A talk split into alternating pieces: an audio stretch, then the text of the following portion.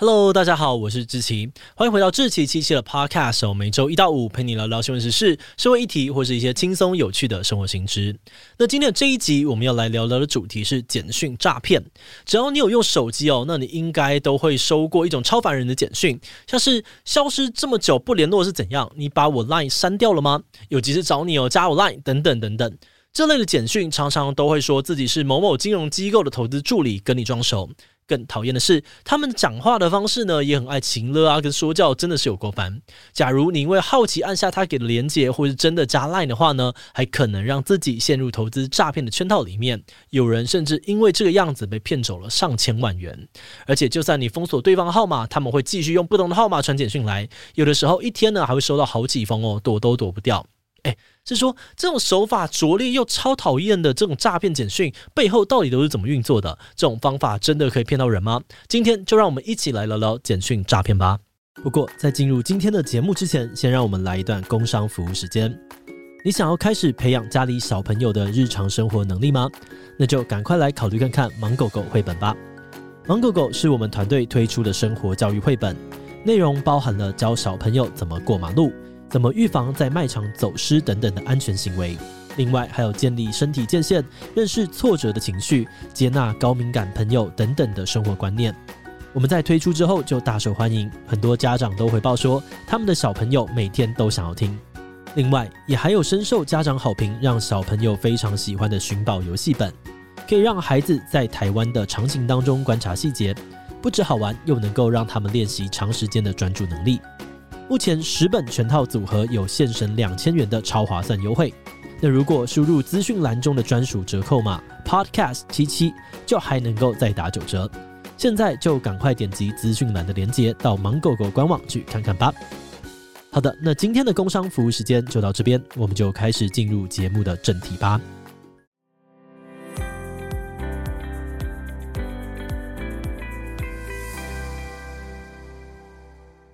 在开始讨论简讯诈骗背后的结构跟运作方式之前，我们可以先来讲一个真实的受害者案例，看看诈骗集团有哪些常用的诈骗手法。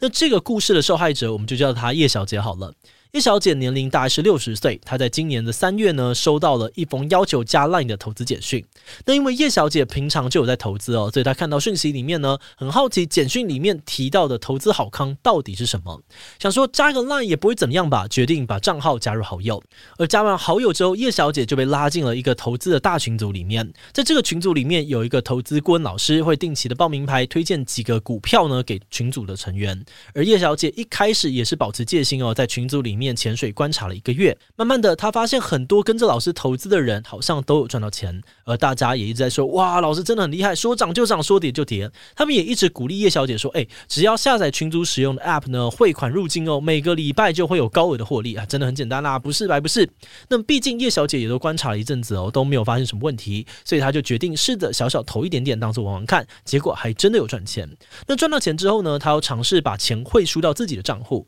哎。也真的有成功的把钱领出来。那经过几次测试之后呢，叶小姐终于放心哦，觉得自己找到了一个可以轻松赚钱的门路。然后她就抱着投越多赚越多的心情，甚至找了好几个朋友一起集资，在三个月的时间内陆续汇款了三十次，总金额超过了台币四千万元。就这样子一直赚到了七月初哦，叶小姐想要再次出金的时候，问题就来了，对方开始各种推脱，最后还将她踢出群组。叶小姐这个时候才发现自己被诈骗了。那这个叶小姐的故事其实并不是个案，根据统计呢。最近几年，类似的投资诈欺案数量呢都不断的飙高，像是去年二零二一年，刑事局就受理了将近五千件的报案，财产的损失超过了二十亿，是二零二零年的两倍以上。而今年光是上半年呢，刑事局就已经受理了快三千件的报案，财损高达了十三点二亿新台币。如果照着这个趋势不变，今年报案的件数跟财产的损失应该会继续创新高。诶，是说这些投资诈骗到底用了什么手法，会让这么多人都不小心上当呢？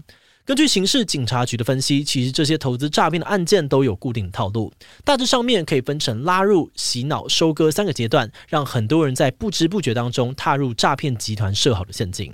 而首先是第一步拉入，意思就是尽可能的把更多的人拉进群组里面。诈骗集团会透过像是电话简讯、脸书社团或者通讯软体乱枪打鸟，传送大量的投资广告，甚至是假冒知名正规的金融机构。很多人第一时间没有想那么多，误以为是正派经营的公司，就可能会加赖进入他们的投资群组里面。那这种投资诈骗的种类有很多，从标股、期货、外汇到虚拟货币都有，但套路都很接近。在人拉进来之后呢，接着要进行的就是第二步，洗脑。专门侦办诈欺案件的警察表示，为了让洗脑成功，这些群组里面的成员大概呢都会有三种基本人设。第一是投资眼光精准，在群组里面像股神一样带领大家的投顾老师；而再来呢是年轻貌美的投资助理，在民众提出质疑的时候，他们就会负责跟你嘘寒问暖，安抚你的情绪；而最后则是会一直在那边感恩老师、赞叹老师的庄脚们。他们在群组里面会负责炒热气氛，还会贴出各种赚饱饱的对账单，增加可信度。目的就是让你以为他们都是跟你一样的普通人，只要加群组就可以赚大钱。那这些人一搭一唱之下呢，群组就可以成成功的营造出稳赚不赔、高额获利的假象，甚至煽动疯魔情绪，让你怕自己慢一步上车就会少赚很多钱，很紧张的想说啊，别想那么多啦，钱先投出去再说。而且为了降低戒心哦，诈骗集团初期呢还会给这些受害者们一些小甜头，让你小额获利。就像刚刚说的叶小姐案例哦，她一开始也有赚到钱，那等你真的放下戒心，开始投入大量资金之后，诈骗集团就会直接进入第三阶段，无情收割。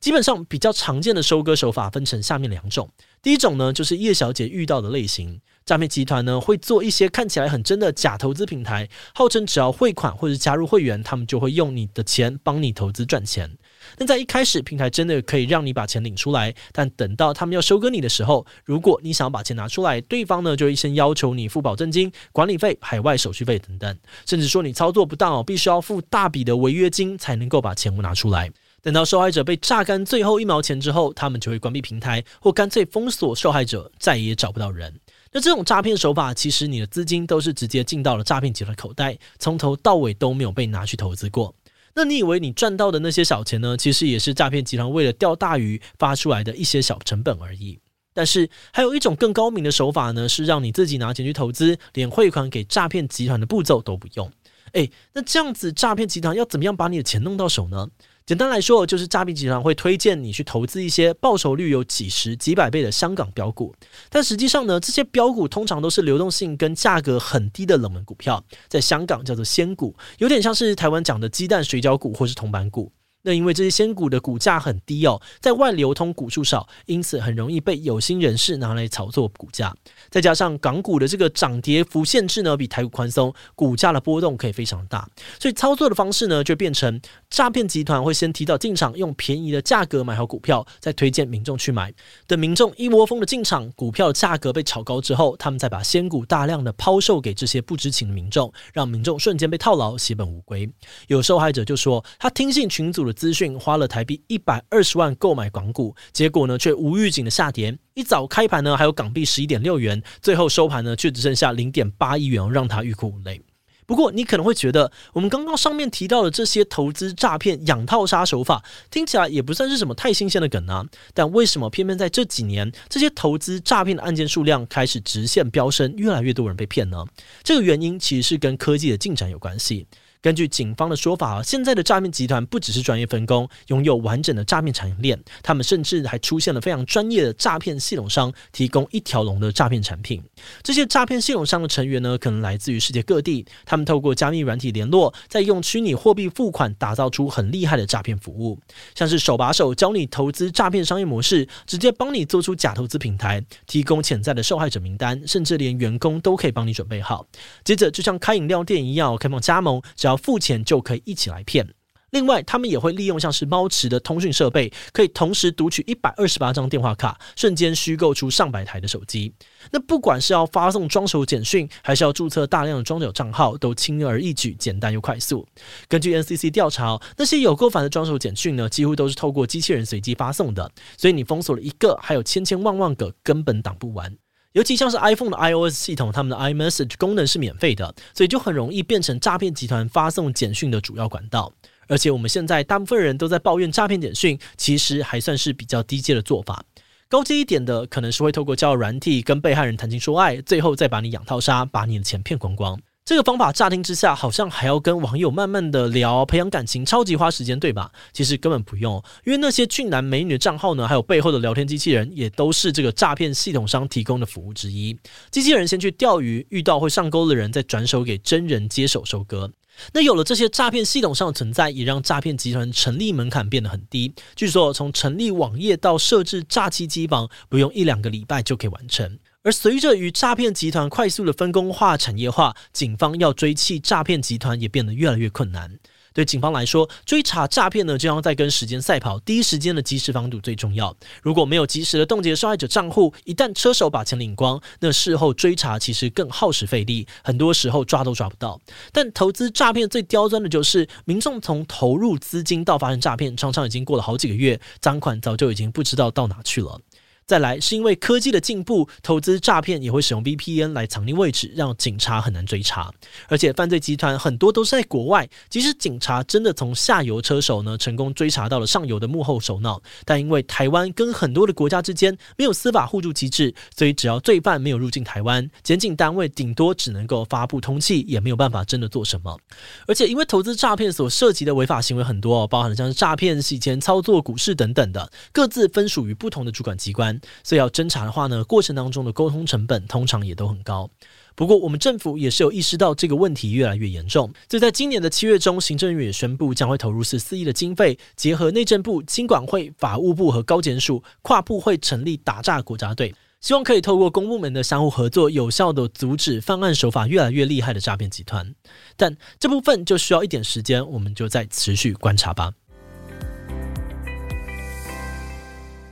节目的最后，也想要来聊聊我们制作这一集的想法。其实，关于今天讲的主题哦，我们团队一开始的感觉是说，这么奇怪又恼人的投资简讯，怎么会有人被骗了？但我们在找资料的过程当中，就发现哦，现在的诈骗集团真的是非常的先进，他们会善用科技，再结合一些行销理论，民众要一百 percent 完全躲过，真的不容易。比如说呢，他们会把民众分类成不同的类别，再依据不同群众的个性、经济能力，设计出不一样的骗局。有钱的骗你投资，没钱的就像之前炒得沸沸扬扬的柬埔寨诈骗，骗你出国工作。另外还有像是网购包裹、解除分歧、恋爱交友等等的诈骗，真的是各种花式诈骗法。等于说，诈骗集团已经进化到可以精准的瞄准每个人的弱点出手，一般人想要在这些圈套当中全身而退，真的是越来越困难。还是说，如果现在的诈骗环境这么猖獗，我们有没有什么方法可以阻挡这些诈骗集团的攻势呢？嗯，以简讯来说，如果你是用 iPhone 系统的话呢，那最简单的就是把 iMessage 的功能给关闭。那如果是 Android 系统的话呢，你也可以尝试把阻挡垃圾讯息的功能开起来。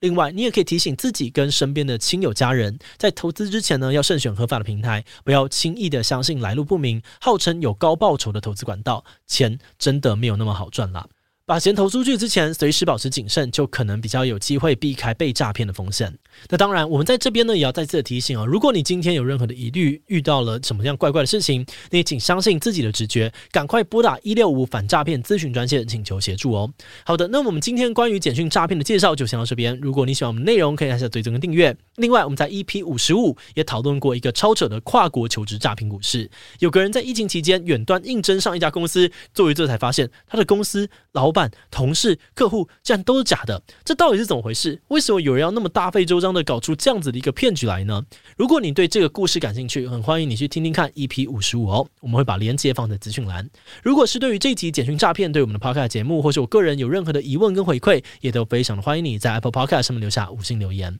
那今天节目就这样告一段落，我们就下集再见喽，拜拜。